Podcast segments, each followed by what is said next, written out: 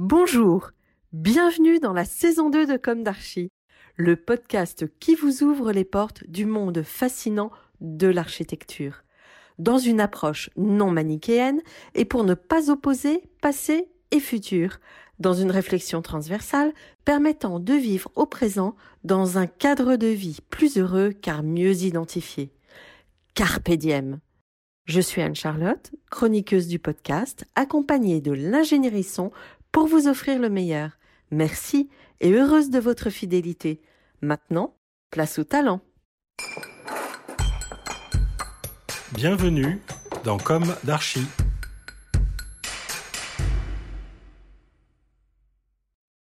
Chers auditeurs, ravis de vous retrouver aujourd'hui en compagnie de Laure Chung.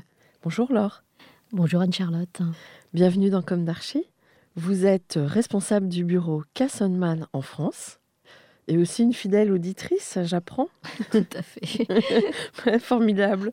Une fois n'est pas coutume, nous recevons en parallèle l'un des dirigeants Cassonman, Gary Shelley, en liaison avec Londres, interviewé pour la version anglaise mise en ligne le mercredi, version qui est pour le coup aussi longue que la présente version française diffusée à partir de ce lundi. Vous allez nous rappeler l'un et l'autre les fondamentaux de l'agence et parler de vos projets respectifs. Mais auparavant, je tenais à vous présenter très brièvement. Les habitués des appels d'offres de maîtrise d'œuvre portant sur des ouvrages culturels voient souvent le nom de Cassonman sur les candidatures des sujets emblématiques. Et en effet, Cassonman a été en charge de la scénographie de la Cité du Vin de Bordeaux. L'architecte Xtu de la Cité du Vin a été d'ailleurs déjà reçu dans Comme d'Archie. Plus récemment, avec l'atelier Phileas, vous avez œuvré sur le projet Pressoria en Champagne et évidemment sur les vins de Champagne. L'agence de design et architecture intérieure au départ, implantée à l'est de Londres, a été créée en 1984 par Dinah Casson et Roger Mann. Chemin faisant, vous êtes devenus des scénographes connus dans le monde entier, avec à votre actif le Churchill Museum à Londres ou le Benjamin Franklin Museum à Philadelphie et bien d'autres encore, avec en France l'ASCO et le Musée de la Marine.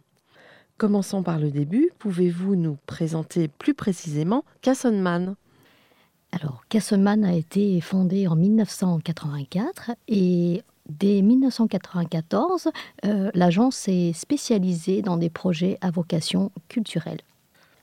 Avec euh, plus de 30 ans d'expérience, euh, l'agence a en effet acquis une notoriété dans la scénographie d'exposition et dans l'aménagement intérieur.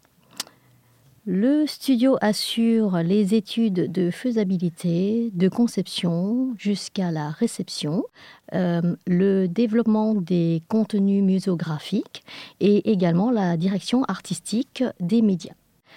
Nos interventions regroupent euh, différentes typologies de musées, que ce soit pour des galeries permanentes, euh, itinérantes ou temporaires, des parcours touristiques ou bien des parcours d'interprétation immersifs et multimédia. Quelque part, vous êtes artiste derrière les artistes? Je pense que nous sommes euh, la face cachée de l'iceberg. Donc vous-même, quel a été votre parcours et comment avez-vous intégré cette agence emblématique? Eh bien, euh, j'ai rejoint Cassonman en 2012 avec euh, le projet de la Cité du Vin. C'était mon premier projet de collaboration avec euh, Et c'est vraiment par hasard qu'un confrère m'a parlé d'une agence anglaise qui cherchaient à avoir dans leur équipe un chef de projet bilingue. Euh, ce confrère euh, m'a connu parce que j'ai effectivement vécu quelques années en Angleterre auparavant. Je suis rentrée en France avec une casquette de scénographe qui maîtrise aussi bien la langue de Molière et l'anglais. Euh, donc je les ai appelés, euh, on a pris contact, on s'est échangé euh, brièvement au téléphone. On s'est retrouvés autour d'un café pour mon premier interview physique. Le courant s'est passé très très vite et très très bien. Et mon deuxième jour de poste, c'était tout de suite une réunion de travail avec le client, avec l'ensemble des commissariats de la Cité du Vin. D'accord. Vous aviez déjà exercé professionnellement avant? Oui, j'ai également j'ai débuté en tant que assistante scénographe, hein, voilà, comme euh, tout le monde, euh, euh, devant mon poste d'ordinateur à, travailler sur les, plans. ensuite, j'ai eu l'opportunité de, de, voyager en Angleterre. J'ai suivi mon époux qui a eu un poste en Angleterre pour un an et on est resté six ans. Et votre époux est français? Tout à fait. Bon. Alors, et vos études? Alors, remonte le temps. Alors, mes études, je suis issue en fait d'un DSA qui est un diplôme supérieur des arts appliqués. C'est un bac plus 4. Euh, avant, et j'ai fait euh, voilà, les arts appliqués, j'ai fait un BTS. Donc, euh, il y a eu en effet sept ans d'études mmh. dans les domaines des arts appliqués avant d'arriver au diplôme. Donc, la fameuse école supérieure d'arts appliqués de Paris? Alors, c'est l'école Olivier de Serres qui mmh. existe mmh. voilà, encore. Et qui est assez difficile d'accès, il me semble. Euh, oui, en effet. Vous aviez fait une prépa avant? Non, je n'ai pas fait de prépa puisque en troisième, j'ai su très vite que je voulais être, euh, je voulais me lancer dans le domaine de l'architecture d'intérieur et je suis rentrée euh, en seconde en section qu'on appelle à l'époque F12, qui est l'option des arts appliqués. Mhm. Eh bien, bravo pour ce parcours. Donc, L'une de mes questions récurrentes dans Comme d'Archie est est-ce qu'aujourd'hui vous avez le sentiment d'avoir accompli ce que vous imaginiez à la sortie de l'école? Alors, je dirais oui et non, puisque j'étais au départ partie pour aller dans une filière euh, d'architecture intérieure. Et très vite, euh, je me suis intéressée à la scénographie. Euh, en ayant fait des stages, en ayant travaillé pour euh, plusieurs agences euh, d'architecture intérieure. Et je me suis dirigée dans la scénographie parce que je trouvais que ça correspondait plus à, mon profil, à ce que je recherchais, et qu'il y avait aussi un sens dans ce qu'on pourrait imaginer dessiner et créer, de répondre par rapport à des contenus. c'est très enrichissant. Mm. Et depuis, j'ai poursuivi cette voie. Donc, en sortant de l'école, je ne pensais pas qu'il y avait effectivement euh, que la scénographie d'exposition existait. Mm. Et je l'ai découvert avec, au fur et à mesure, donc avec euh, mon parcours euh, professionnel. Et puis, j'y suis restée ça fait voilà, ça fait 20 ans maintenant que je suis euh, dans la scénographie. Finalement, euh, vous aviez besoin d'une certaine épaisseur intellectuelle? Je pense qu'on peut dire ça comme ça. Et puis euh, aussi, ça permet de jouer un peu plus avec notre imagination, de pas forcément des objets destinés au quotidien et de laisser libre un petit peu voilà le côté artiste. Bon, et puis, euh, oui, quelque part, vous contribuez à raconter des histoires. Notre but, effectivement, contribuer à raconter des histoires, à mettre euh, des contenus dans des contenants et surtout à valoriser euh, l'expérience de visite des différents types de publics. Mhm. Alors, on a parlé de vous. Pouvez-vous nous raconter maintenant l'histoire des projets emblématiques de Cassenman, de même ceux que vous menez? Et à votre avis, pourquoi une agence anglaise a réussi à se positionner sur des sujets très français? Les vins de Bordeaux et de Champagne, mais aussi Lascaux, le musée de la Marine? Alors, euh, effectivement, euh, nous avons... Euh, donc au départ, en 2016, nous avons livré le projet de la Cité du Vin. C'était notre premier projet en France dont on s'est fait connaître, euh, malgré qu'on soit euh, déjà euh, dans le domaine de la scénographie depuis plus de 30 ans d'existence. ensuite, nous avons enchaîné la livraison de Lascaux sur la même année. Donc deux gros projets qui a nécessité plus de cinq ans d'études. Euh, donc euh, la Cité du Vin a amené l'ASCO. Ensuite, on, a également eu euh, la Cité internationale de la gastronomie à Lyon. on a également été lauréat du Centre international des relations franco-britanniques à Istréam. Et ensuite, nous avons eu euh, Pressoria, le centre d'interprétation sensorielle des vins de Champagne à Haï, et actuellement le musée de la Marine à Paris, qui est différent des autres puisqu'il s'agit d'un musée de collection. Alors, vous pensez que euh, a gagné la Cité du Vin, euh, le projet de Champagne euh, etc., parce que ce sont des amateurs de vin? Alors, je, je, pense que... Qu'est-ce qui a joué? euh, Alors, qu'est-ce qui a joué? Je, je, pense que c'est notre créativité. Euh, nos projets respectent complètement le langage architectural imaginé par les architectes avec qui on collabore. Il faut savoir que tous les projets que nous avons gagnés, c'est sur concours c'est sur concours anonyme. Ça veut dire que le jury n'a aucun moyen de connaître euh, qui sont les auteurs derrière les différents projets. Donc, euh, c'est vrai que souvent on entend euh, dire ah ben c'est drôle qu'une agence anglaise s'approprie des thèmes comme la gastronomie française, les vins, Bordeaux, Champagne, Lascaux aussi, puisque c'est un sujet pariétal qui est important, découvert dans la vallée de désert.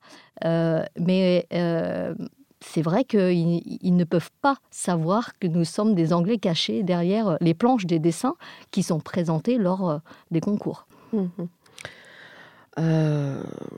peut-être que Kassenman a le recul suffisant et sur cette culture et peut-être aussi euh, une technique euh, très pointue alors je pense que euh, on peut dire que peut-être que nous amenons un petit peu de fraîcheur dans l'horizon de la scénographie.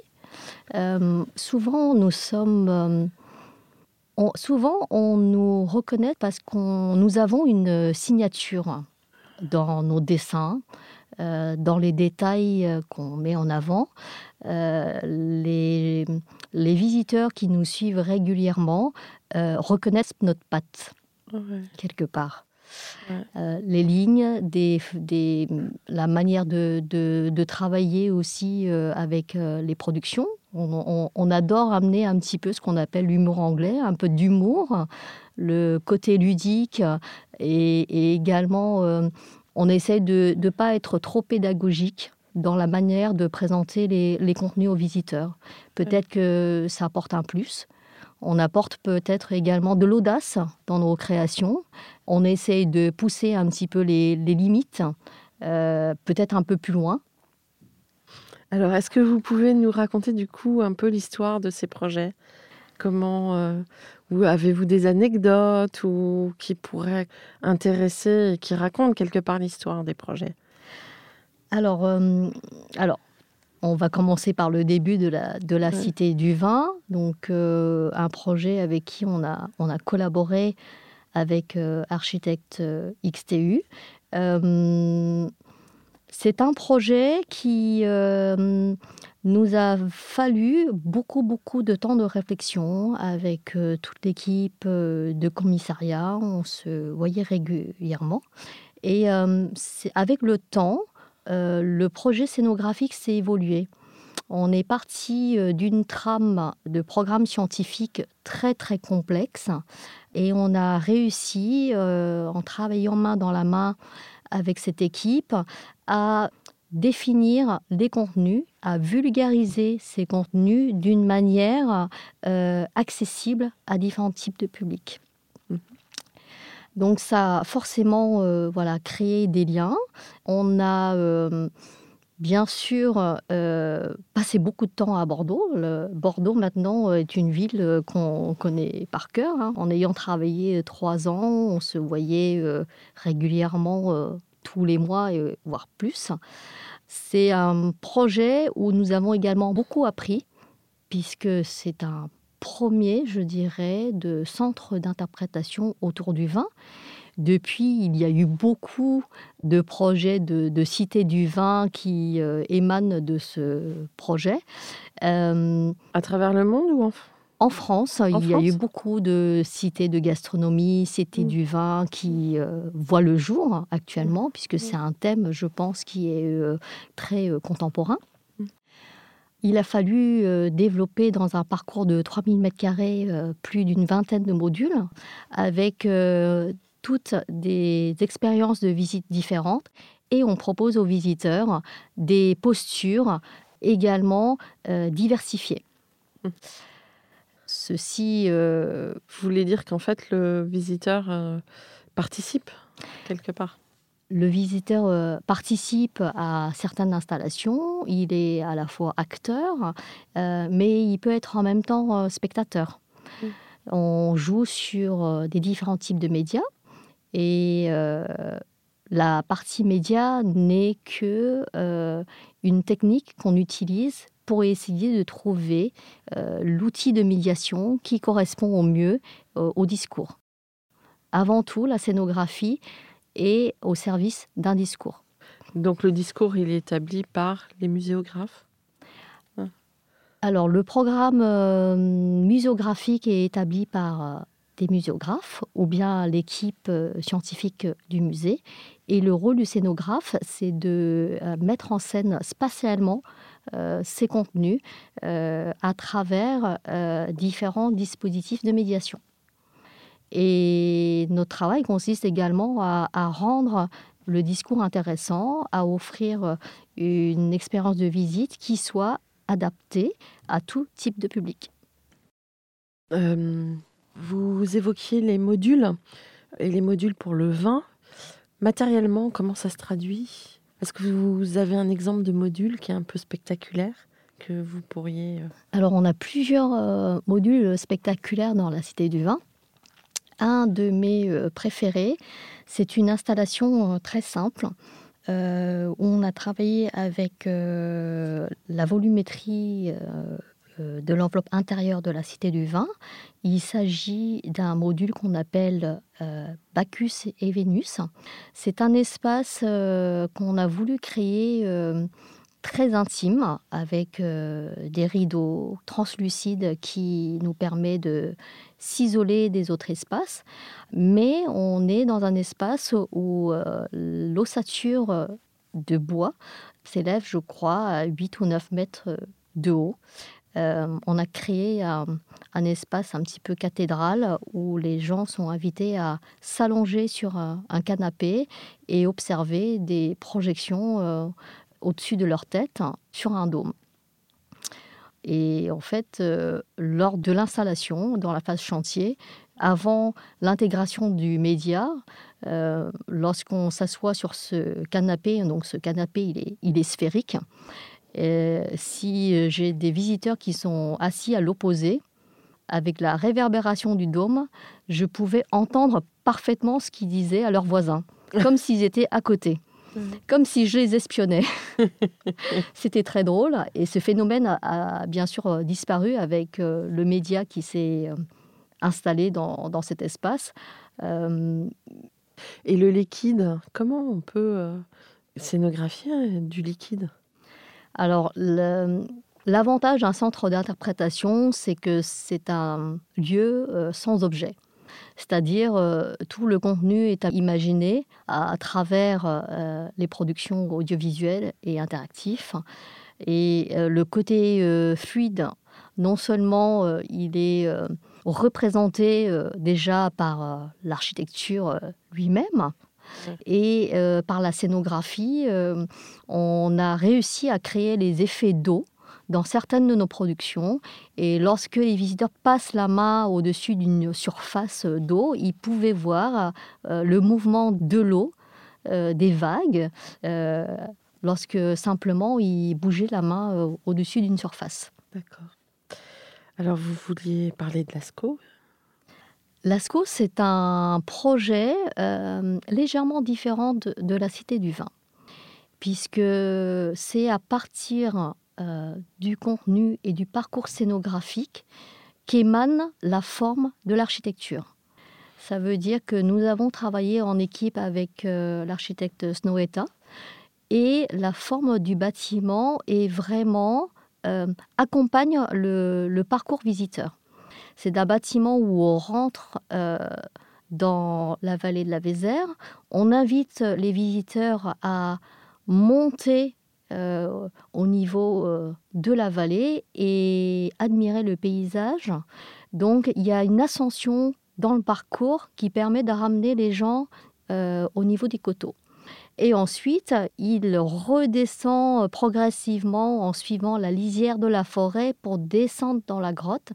Et donc tout le parcours de visite est construit sur une promenade, une progression, euh, de passer depuis l'extérieur à l'intérieur et vice-versa et euh, d'appréhender euh, la grotte avec la réalisation d'un facsimilé dans un voyage.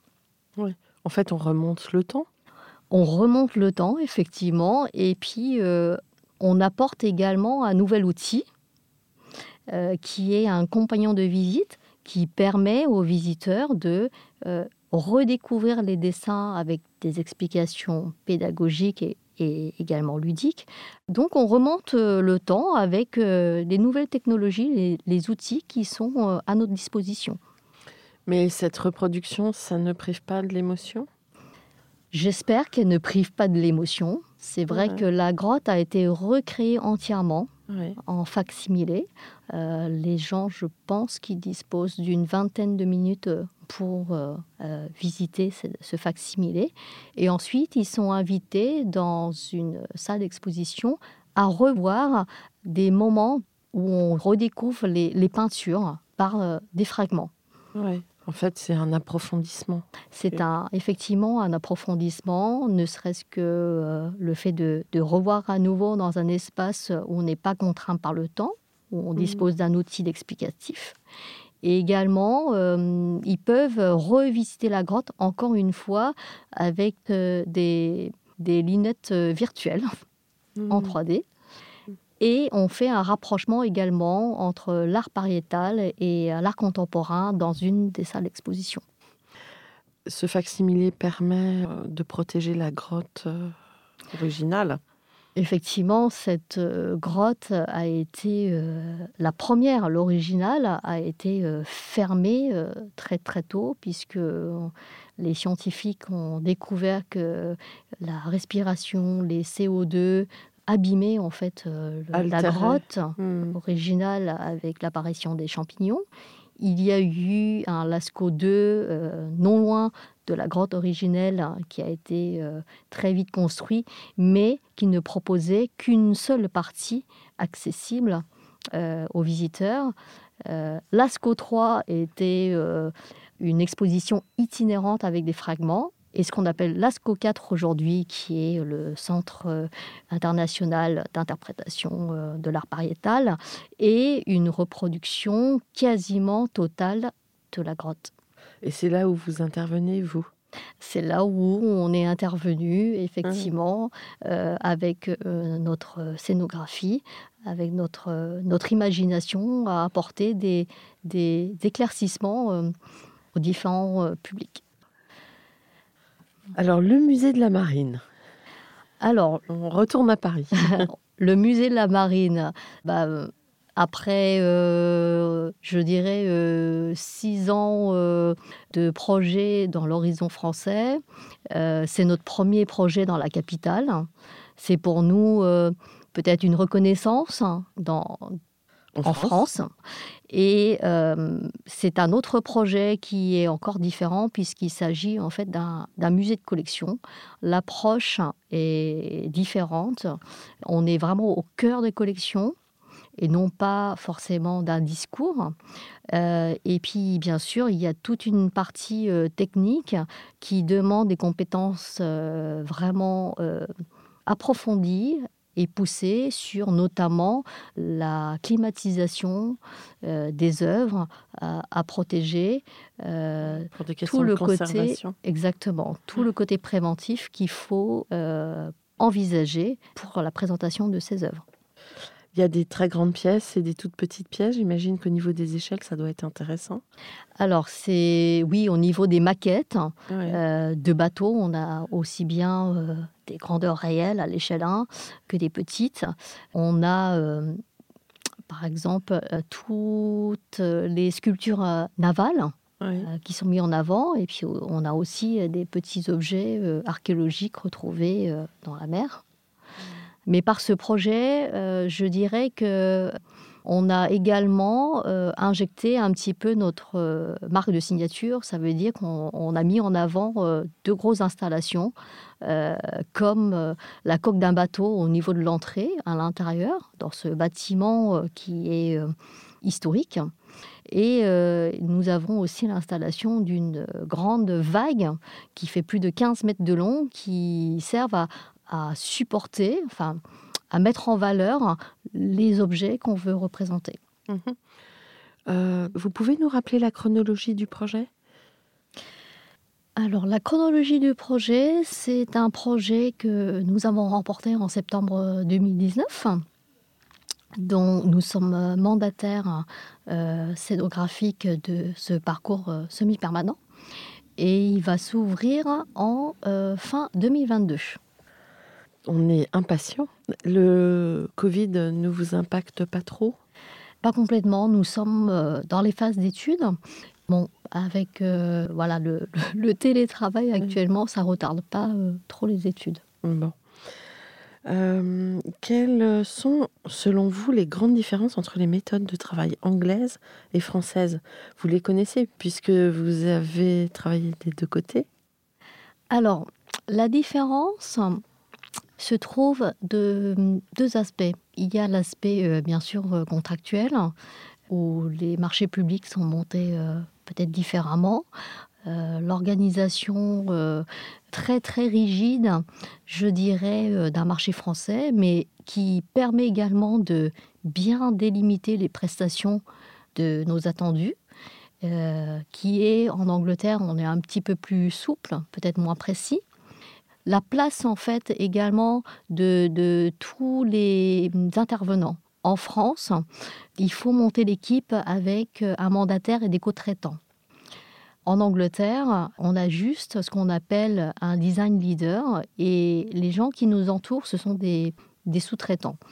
Donc, euh, je dirais qu'en France, on valorise tous les aspects et toutes les compétences au sein d'une équipe.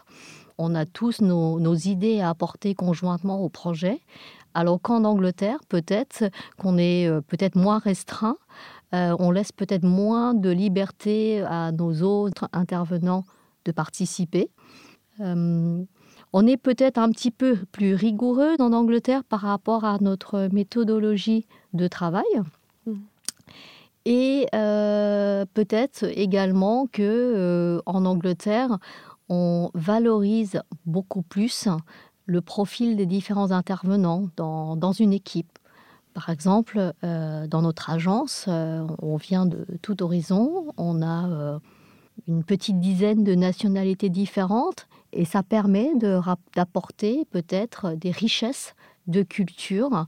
Et je pense que on est peut-être euh, en Angleterre, on est peut-être un peu plus ouvert d'esprit euh, par rapport aux différents cursus mmh. de nos collaborateurs. Ouais.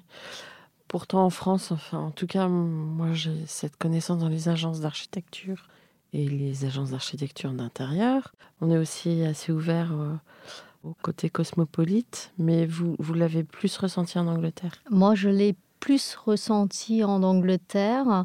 Euh, par rapport euh, peut-être au ce qu'on appelle les backgrounds. Ils ne sont pas tous issus de, de l'école d'archi ou d'architecture intérieure. On a, voilà, on a des, des graphistes, les gens de la mode, euh, les gens du design qui forment un petit peu nos, notre équipe. Oui, ce qui compte, c'est la compétence. C'est la compétence, Hmm. mmh. effectivement. Mmh. La muséographie, la scénographie, ça marche bien en France. Il euh, y a d'autres pays où c'est aussi très plébiscité comme compétence? Alors, euh, bah, je prends l'exemple de, de l'Angleterre. Oui. Euh, la scénographie, euh, je pense, est également très valorisé en, Angleterre, puisqu'on a eu une culture peut-être un peu plus pluridisciplinaire. C'est en tout cas le, métier de scénographe est beaucoup plus connu par la population qu'en France. Vous pouvez nous décrire l'ambiance du bureau à Londres et comment est composée l'équipe? J'ai vu sur des photos que c'était, ce sont des beaux locaux.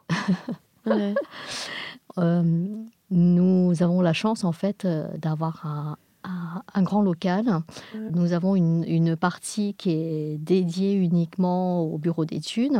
Donc nous sommes une vingtaine de personnes avec euh, cinq directeurs qui sont en charge euh, de l'ensemble des projets, deux chefs de projet euh, basés en France, avec, dans nos studios parisiens, et puis entourés de designers et, d'une équipe de muséographes.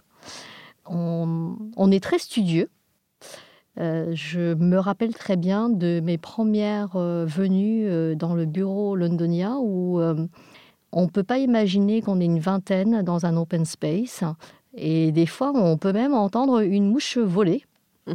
Et je suis une des seules personnes qui n'arrête pas de passer son temps au téléphone parce qu'il fallait que je fasse toute la coordination du projet.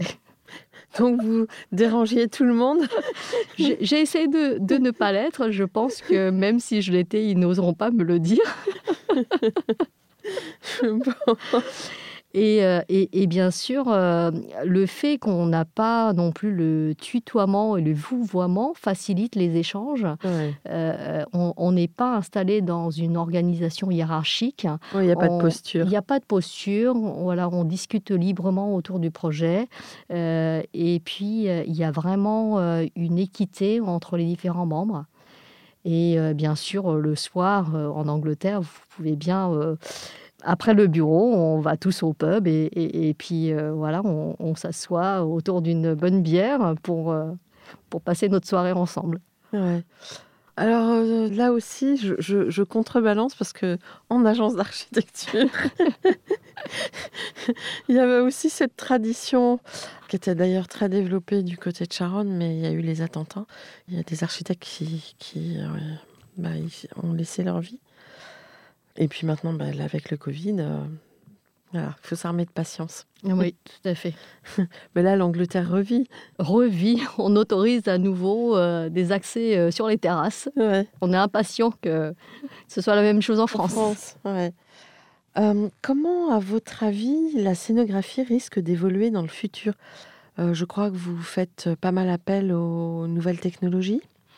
Ça avance très vite comment vous vous tenez au courant Alors, je pense que le mot de scénographie rentre de plus en plus dans nos mœurs et va au-delà qu'une simple mise en scène dans les institutions euh, culturelles. On commence à utiliser le mot de scénographie dans la mise en forme, la mise en place, par exemple, des boutiques, euh, des événements privés, on parle de scénographie euh, lorsqu'on assiste à un repas gastronomique.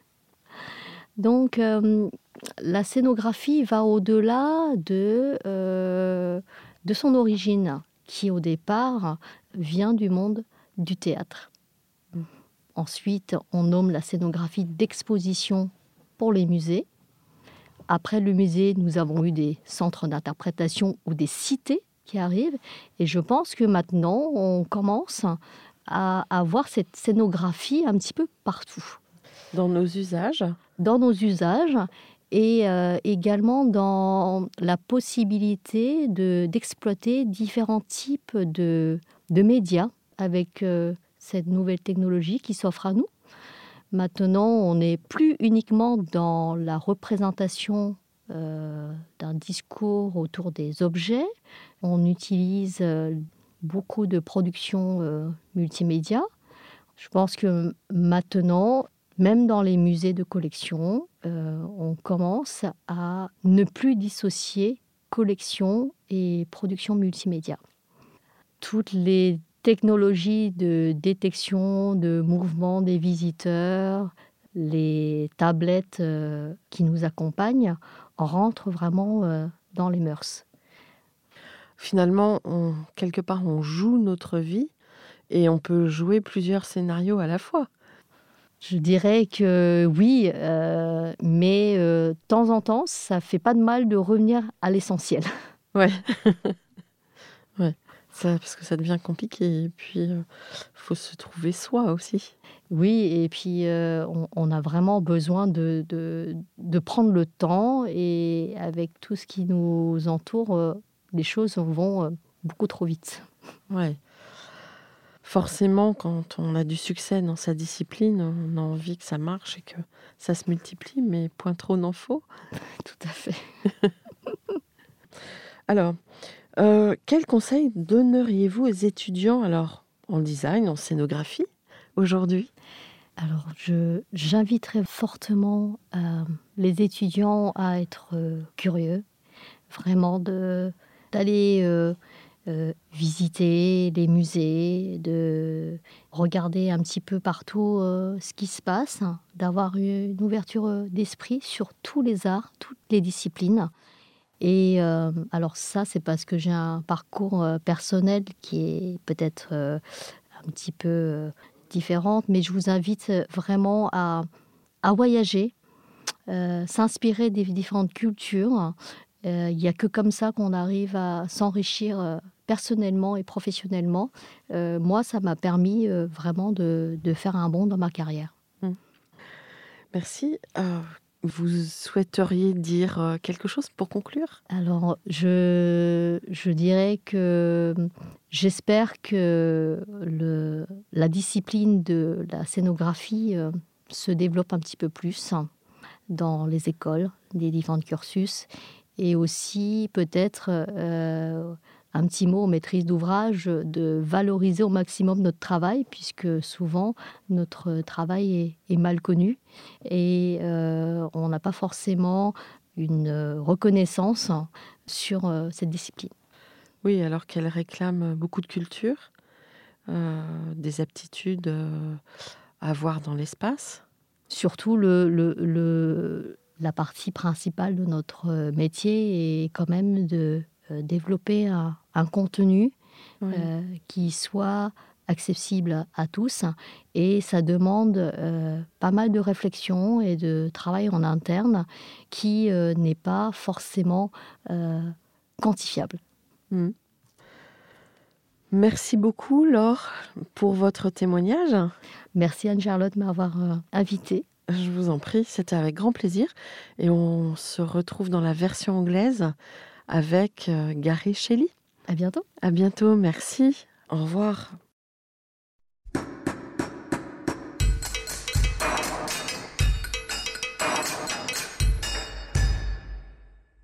Chers auditeurs, merci pour votre écoute. N'oubliez pas de retrouver nos sujets en avant-première sur Instagram à l'adresse C-O-M-D-A-R-C-H-I podcast.